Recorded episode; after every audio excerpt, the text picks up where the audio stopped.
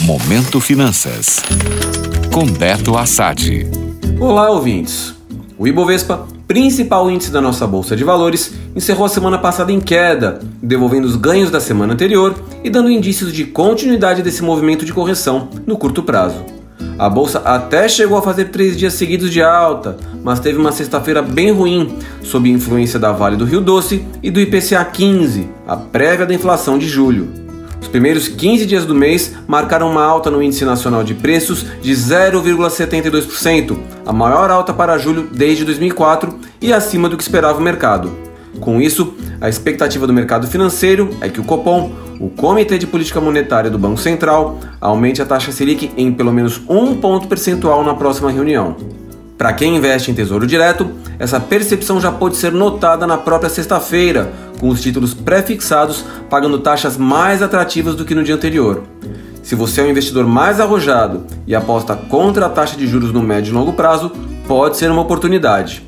Eu, particularmente, prefiro ser mais cauteloso nesse momento e me garantir com os títulos atrelados à inflação.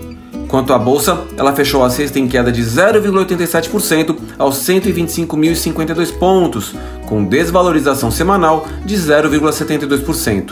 A Vale foi uma das que ajudou o mercado a se descolar do exterior, devido à queda do preço internacional do minério de ferro no último dia útil da semana. A principal mineradora do país fechou caindo 0,51%. Assim, o Ibovespa dá indícios que deve continuar seu movimento de correção no curto prazo. Para quem pensa em novas posições em bolsa, preste atenção em como o mercado vai se comportar caso volte aos patamares entre os 123.300 pontos e 122 mil pontos. Essa é uma região que considero importante para que o Bovespa mantenha sua tendência de alta num prazo mais longo. Caso vá abaixo dessa região, a correção poderá ser um pouco mais longa, abrindo possibilidade para aqueles investidores que querem comprar ações o mais barato possível.